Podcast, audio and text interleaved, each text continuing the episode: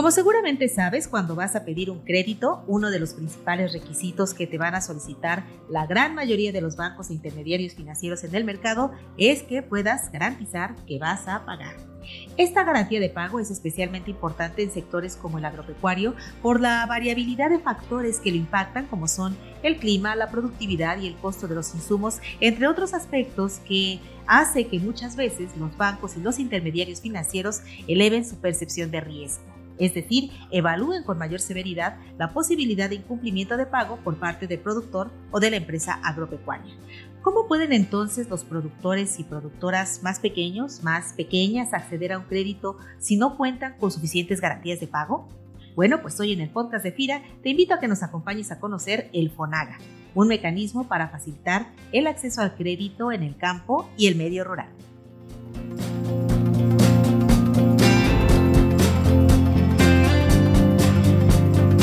Hola, ¿qué tal compañeros, compañeras de FIRA y escuchas que nos siguen a través de todas las plataformas digitales? Yo soy Cecilia Arista, especialista en promoción de productos y servicios en FIRA y como les comentaba al inicio de este episodio, hoy vamos a hablar de este mecanismo de garantías para productores y productoras que es el FONAGA.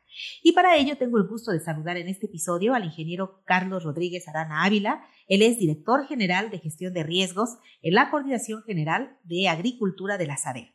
Carlos, qué gusto que nos acompañes en esta emisión del podcast para platicar sobre este tema. Buenos días, al contrario, el gusto es todo mío. Y saludo también con gusto al actuario José Antonio Cortés Barrientos, director general adjunto de promoción de negocios de FIRA. Hola, ¿qué tal José Antonio? Bienvenido al podcast de casa. ¿Qué tal, Ceci? Buenos días. Carlos, buenos días. Gusto en saludarte. Muy bien, pues para entrarle de lleno al tema, y aunque muchos de nuestros compañeros en FIRA ya conocen el FONAGA, ¿qué te parece, Carlos, si nos comentas para nuestras audiencias que nos escuchan a través de redes sociales y plataformas digitales, qué es el FONAGA y cuál es su objetivo? Mira, FONAGA es el nombre con el que se conoce al el Fondo Nacional de Garantías de los Sectores Agropecuario, Forestal, Pesquero y Rural, que fue constituido desde 2008, un poco antes, y en el que la Secretaría de Agricultura y Desarrollo Rural ha constituido en FIRA fondos para apoyar a los productores que por su nivel económico y escala productiva requieren de garantías, como bien ya lo comentabas tú hace un momentito. Su objetivo es facilitar el acceso al crédito tanto de la banca comercial, de la banca de desarrollo o incluso de intermediarios financieros no bancarios, a los productores a los que les dificulta la gestión de financiamiento porque o carecen de garantías o no cuentan con, ellas en la proporción suficiente que les exige la institución financiera. Y eso les impide, en cierto modo, la gestión exitosa del financiamiento. Esto va muy alineado con los objetivos prioritarios del programa sectorial de Agricultura y Desarrollo Rural 2020-2024 que todas las entidades del gobierno federal seguimos en esta administración, relacionados con los tres ejes básicos. Eh, la primera y la más importante para mi punto de vista es contribuir al bienestar de la población rural.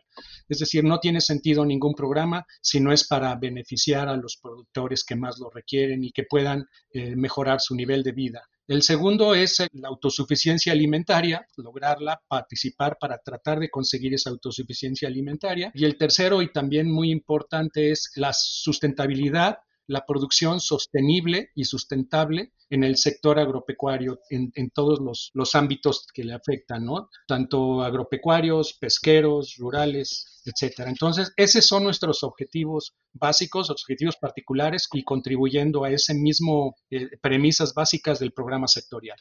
Es correcto, es precisamente esta coincidencia de todas las eh, entidades en el sector la que nos lleva a buscar que los productores y productoras puedan tener garantías de acceso al crédito. José Antonio, y en este sentido, Fonaga viene entonces a representar para los productores y productoras un respaldo para obtener su crédito, pero ¿cómo opera el Fonaga? Es decir, ¿cómo se otorga este apoyo? Claro que sí, con gusto. Déjame comenzar un poco como platicaba Carlos, ¿no? Eh, diciendo que Fonaga es este instrumento que a partir de los recursos que aportó la Secretaría de Agricultura permite inducir financiamiento de los intermediarios financieros a los productores, sobre todo a aquellos productores que no obtienen el acceso suficiente al financiamiento y que son de los estratos más bajos. ¿Cómo funciona? Funciona como un fondo de garantía primeras pérdidas que va generando reservas por los créditos que operan los intermediarios financieros dentro de este programa, las cuales a su vez respaldan los incumplimientos que pudieran tener estos acreditados hasta un límite establecido. Eh, ¿Qué quiero decir con esto? Pues es una garantía complementaria, ¿no? Que permite facilitar el acceso al crédito formal a los productores que normalmente en condiciones eh, no tendrían. Y estos recursos que SADER y FIRA otorgan a los intermediarios financieros como respaldo al productor, como voto de confianza, digamos, para que el productor pueda complementar las garantías que el banco o el intermediario financiero le solicita, ¿qué impacto han tenido para lograr que más productores y productoras puedan conseguir un crédito. Déjame comentar algunos números que hemos tenido en esta parte del impacto que me preguntabas. Desde su creación, eh, 2008 y hasta junio de este año, Fonaga ha permitido detonar financiamiento por más de 344 mil millones de pesos. Esto representa un efecto multiplicador de aproximadamente 43, 43.4 veces los recursos que hemos recibido de la Secretaría de Agricultura. Durante este periodo, yo resaltaría de forma muy relevante algunos aspectos. Estos créditos han respaldado o han sido en beneficio de más de 7 millones 400 mil beneficiarios, de los cuales aproximadamente el 40 son mujeres. Y dos datos también relevantes es que en la principal zona geográfica que ha repercutido este programa es en la región sureste, que ustedes saben es una región prioritaria para la política pública. Y también de forma muy relevante dentro de esta región o esta región es la que cuenta con el mayor o porcentaje de financiamiento para capitalizar al sector. Entonces creo que estos números son muy alentadores de la profundidad del programa o de la profundidad que el programa ha tenido durante estos años. Sí, claro, ahí quizá para dimensionar la cifra habría que decir que estos mismos recursos, como comenta, superan 43.4 veces los recursos que originalmente recibimos de SADER. Bueno, pues es claro que por supuesto que FIRA le ha dado un alto rendimiento a ese dinero en favor principalmente de la capitalización de productores y productoras del sector. Carlos, después de escuchar las cifras que nos comparte José Antonio, ¿qué representa para SADER el que FIRA opere y administre estos recursos? ¿Tienen otros esquemas similares al FONAGA con otras entidades del sector? Con respecto a la primera parte de tu pregunta, yo lo que te diría es que en el tema que nos ocupa la Secretaría de Agricultura, lo que busca es trabajar conjuntamente y hacer sinergia con una entidad con la capacidad técnica, con su capacidad económica, sobre todo con la capacidad ética, como la que ha demostrado FIRA a lo largo de toda su historia. De modo que se pueda atender a través de esos intermediarios financieros con los que trabaja el mismo FIRA al mayor número de productores que lo requieren. Ya Toño comentó muy claramente que las prioridades están bien ubicadas donde hay más necesidad de la población. Se atiende prioritariamente a productores en zonas de niveles altos de marginación. Y, bueno, para nosotros ha sido, es, es, una fortuna contar con una institución como FIRA con la que podemos trabajar de manera muy cercana y podemos discutir de manera abierta y platicar de manera abierta con, con total confianza cualquier aspecto con el fin de mejorar. Te quiero comentar que trabajamos en la Secretaría de Cultura de manera muy cercana con todas las instituciones de la banca de desarrollo, o sea, tomamos aspectos positivos de cada una de las instituciones, porque en todas hay, y podemos acumular esas experiencias y buscarlas. Lo que te quiero decir con esto es que estamos participando de manera muy activa como una parte sustantiva del eje rector de la Secretaría de Agricultura en el sector agropecuario en la cuestión del financiamiento, del crédito y también del seguro, entre otros. José Antonio, en 2021 se realizó una reingeniería del FONAGA, siendo quizás la modalidad B, la de productividad y sostenibilidad, la que presentó más cambios. Pero, ¿cuál es la finalidad de ese cambio y en qué consisten estas modificaciones que se realizaron? En primer lugar, ¿no? y debemos ser claros, la parte de los recursos que estuvo aportando eh, SADER al FONAGA se concluyó, ya no hubo más aportaciones a partir del 2018. Entonces, a pesar de que el efecto multiplicador, como comentaba hace unos momentos, fue bastante relevante, pues veíamos una vida finita del FONAGA, ¿no? dado que ya no había más alimentación a este fondo. Entonces, se hizo esta reingeniería con un primer propósito, o este primer propósito es de darle una mayor vida al FONAGA, ¿no? De forma tal que pudiéramos abarcar una serie de años hacia adelante, permitiendo que estos pequeños productores que comentábamos hace un momento puedan continuar accediendo al financiamiento. Y un segundo objetivo es que como política pública pudiéramos alinearlos a esa parte de objetivos prioritarios que comentaba Carlos hace un momento, ¿no? Y que como tú sabes, también en nuestra institución tenemos, ¿no? Lo que hicimos en esa parte fue ver que coincidíamos de manera muy relevante en algunos de estos objetivos y como decía,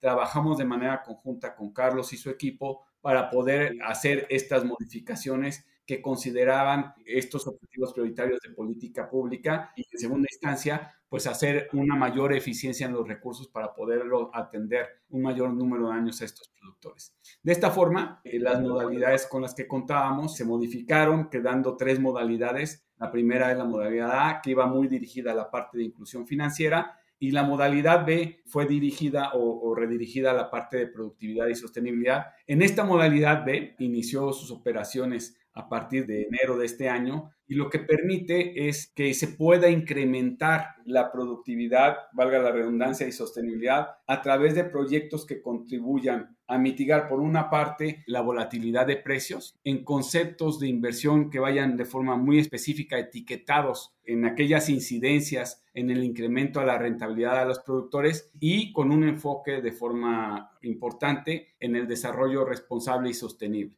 De esta forma, pues una modificación bastante relevante fue que se otorgan financiamientos a acreditados finales de hasta alrededor de lo que son hoy 1.800.000 pesos, que son 250.000 UDIs. Entonces, hicimos esta modificación, tratamos de, hacer estas adecuaciones, se eliminaron los componentes de promercado y de mediana empresa para poder, pues, otra vez, alinear a la parte de la política pública que hoy se tiene tanto en la Secretaría de Agricultura como en el FIA. Justo lo que comenta José Antonio y ahora que el contexto macroeconómico nos está llevando de todas las formas posibles a buscar cómo mitigar la volatilidad de los precios de los productos agropecuarios, ¿cómo, cómo pueden, Carlos, nuestros amigos productores y productoras y nosotros mismos aprovechar los recursos del FONAGA? Sí, fíjate que yo pienso que la utilidad que tiene Fonaga con los cambios que se vienen haciendo y seguramente se irá perfeccionando a través del tiempo, constituye una gran herramienta, yo creo una herramienta muy importante cuyos límites para apoyar a los productores, no nada más en la volatilidad de los precios, sino también en la volatilidad en el costo de los insumos. Y su limitante únicamente va a ser la imaginación que tengamos los técnicos y los que podamos apoyarlo para manejarla de una mejor manera. Y ejemplos hay muchísimos cómo se puede utilizar. En primera instancia, las formas tradicionales, pues mejorando la productividad con recursos para la adquisición de insumos, de nuevas tecnologías, equipo, etcétera. Otra es la relación con las empresas tractoras, el desarrollo de proveedores, cómo puede participar este esquema de garantías para que exista ese crecimiento del proveedor y que pueda ser una fuente confiable también para las empresas compradoras, tanto en volúmenes, en calidades, etcétera. Y hay una parte fundamental y que siempre hace falta, pues la falta de garantías y que no, que no les permite acceder al crédito. Otro ejemplo puede ser cómo se ha venido trabajando y cómo se puede perfeccionar los esquemas de agricultura por contrato para trabajar por lo menos con un precio ya eh, acordado de antemano, ya sea fijo, variable, como sea. Y, eso también, pues a través de, los esquemas de, los mercados de futuros, de coberturas que ustedes tienen mucha experiencia en eso y que además manejan los esquemas de financiamiento para la adquisición de esas primas de cobertura y que están incluso en, algunos paquetes tecnológicos incluidos casi casi de cajón por su necesidad. Otro ejemplo también que es bien interesante es el de el apoyo a la adquisición consolidada de insumos. O sea, que los pequeños productores o productores de escala pequeña puedan unirse para realizar esas compras de mayores volúmenes que les permitan mejores condiciones para su adquisición. Y lo mismo sucede para los apoyos a la comercialización. Es decir, a lo que voy con esto no es que las posibilidades son infinitas, creo yo, y todo depende de que los que trabajamos eh, de manera conjunta en el desarrollo de este tipo de esquemas o de herramientas o como le queramos llamar, nos pongamos las pilas y, y sobre todo que nos pongamos también, que es muy importante, en los pies de los productores para atender las necesidades que a ellos les muchas veces los detienen. ¿Cuántas veces no hemos visto que los, los mismos productores cuentan con los niveles productivos, con la calidad y finalmente no por alguna razón no pueden acceder a los mercados muchas veces por falta de recursos? Creo que ahí la intervención de la banca de desarrollo y de FIR en particular es es sumamente relevante y que Fonaga puede ser un apoyo para darle certidumbre a, los acreedores de que pueden obtener el repago de sus, financiamientos. José Antonio, hay dos esquemas de gran interés para nuestros amigos productores que son el Fonaga Profértil y el Fonaga Pro Bienestar, que han tenido también cambios muy relevantes. Platícanos en general qué cambios han tenido. Sí, sí, sí. Uno de los temas que comentaba ahí Carlos era la parte de las compras consolidadas, ¿no? Entonces, el Profértil es una herramienta que ha permitido, ¿no? Eh, que es una parte del FONAGA, que a través de esta garantía que se otorga, se puedan realizar de forma anticipada a los ciclos normales las compras de los diferentes insumos. ¿Por qué ha sido relevante? Porque lo que normalmente pasaba es que los productores se iban a comprar ya que estaba en el ciclo productivo en la parte más alta de los precios de estos insumos y esto lo que permite es agrupar a los productores y permitir que tengan mejores precios de estos insumos. En particular, recientemente, de manera conjunta eh, con la Secretaría de Agricultura, la Secretaría de Hacienda, y FIRA se sacó toda una estrategia para la parte de fertilizantes por la situación del incremento en, precios. Y bueno, ahí nuevamente con, el, eh, con los recursos de SADER, con el apoyo de SADER, pues echamos a andar esta imaginación que comentaba Carlos hace unos minutos, ¿no? En donde pudimos hacer unos movimientos en la estructura normal del Profértil de tal manera que pudiera ampliarse y atender de una mejor forma la parte productiva. ¿Qué resaltaría yo de cambios en este Profértil para la parte de fertilizantes? Bueno, en este impulso hubo un cambio relevante para que eh, personas físicas puedan adquirir en la parte individual como acreditados finales lo cual antes no podían hacer, sino tenía que hacer a través de agrupaciones. Este otro cambio relevante ahí es que este financiamiento, insisto, puede ir hasta alrededor de 1.800.000 pesos, que son 250.000 UDIs por acreditado. Un ajuste adicional que, que permite esto es que se puedan realizar operaciones financieras en dólares y de esta forma respaldar al productor en el financiamiento destinado a esta compra de fertilizantes y que esta compra se realice de forma oportuna y eficiente. Este esquema, pues otra vez, eh, pues con los recursos aportados por SADER, permite que se pueda realizar. Un segundo esquema, ¿no? Es el que me preguntabas, que es el FONAGA Pro Bienestar. Pues ahí recalcar, ¿no? Este es dos incentivos que dentro de FONAGA establece la Secretaría de Agricultura para aquellos productores que estén dentro del padrón de programa de producción para bienestar y que permitan, por una parte, también acceder a una garantía, pero de forma muy relevante también a un apoyo en la reducción del costo del financiamiento. ¿Qué cambio hemos hecho? Pues bueno, aquí también la Secretaría de Hacienda nos pidió que se realizara un cambio para pasar de ese apoyo que fuera de cuatro puntos porcentuales se moviera y se pasara a seis puntos porcentuales ante el buen incumplimiento de pago. Entonces, esto pues incentiva de forma muy relevante en las regiones y en los cultivos que son eh, prioridad dentro de este programa para que los productores en el financiamiento que tengan pues reciban hasta seis puntos porcentuales en reducción en tasa de interés. Ok, entonces para Fonaga Pro Bienestar se incrementó el monto de apoyo hasta el 6% eh, de reducción en la tasa de interés. Y bueno, el Fonaga Profértil trae ya de por sí también apoyos de reducción en tasas de interés, por lo que aquí va a ser muy importante que nuestros amigos productores puedan conocer los requisitos que van a encontrar en la página de FIRA en internet eh, www.fira.gov.mx, donde se encuentra un apartado especial de Fonaga y por supuesto que se acerquen también a las más de 100 oficinas de FIRA en el país y a su banco o intermediario financiero de su preferencia. Carlos José Antonio, pues sin duda conocer el funcionamiento de los esquemas de garantía suele ser un tema un poco denso, sin embargo, nuestros compañeros en FIRA y en el sector financiero eh, apoyamos a nuestros acreditados a conocerlo y, a entenderlo. Pero ¿hay algo más que quisieran comentar al respecto en relación con la relevancia de este programa o los beneficios que tiene para los productores del sector que atendemos? Mira, yo creo que yo estoy convencido de que es un esfuerzo que ha sido muy exitoso a través de los últimos, no sé, 14 años. Es un esfuerzo del gobierno federal, del FIRA, de la Secretaría de Agricultura, y todos los que hemos participado para atender a, los productores que más lo requieren. Y sí, lo que estoy seguro es que vamos por más. De mi parte, Ceci, en primer lugar, pues eh, a nombre de, FIRA, agradecerle a Carlos, ¿no? La participación en este podcast, pero agradecerle también la participación a él, a su equipo, a la SADER, ¿no? Para seguir impulsando eh, la formación de nuevos sujetos de crédito, sobre todo en aquellos pequeños productores del sector. Muchas gracias, Carlos, muchas gracias. Muy bien, pues Carlos Rodríguez Arana Ávila, director general de gestión de riesgos de la Coordinación general de Agricultura de la Secretaría de Agricultura y Desarrollo Rural. Muchas gracias por compartirnos tu conocimiento sobre este tema aquí en el podcast de FIRA. Gracias a ustedes. Y José Antonio Cortés Barrientos, director general adjunto de promoción de negocios en FIRA. Igualmente, muchas gracias por tu tiempo y participación. Muchas gracias, saludos. Y para nuestros compañeros en FIRA que operan en todo el país este importante programa del Fondo Nacional de Garantías, FONAGA, les recomiendo que compartan igualmente este podcast con sus intermediarios financieros en el sector y que se acerquen a la subdirección de programas y proyectos para cualquier duda o comentario que tengan. Ahí están nuestros compañeros Adriana Rullero, Marco Cabello, Olga Trinidad, quienes seguro les pueden asesorar al respecto. Y para quienes nos escuchan a través de nuestras plataformas digitales, les invitamos a hacernos llegar igualmente sus comentarios, sugerencias, dudas, todo para saber qué temas les interesa que podamos abordar en el podcast. Y les pedimos también que lo puedan escuchar y calificar a través de Spotify y compartir ampliamente para que pueda llegar a quien está buscando una oportunidad de negocios con FIRA. Se despide de ustedes Cecilia Arista y a la producción mi compañero Axel Escutia, deseando para ustedes una excelente semana de trabajo. Hasta la próxima.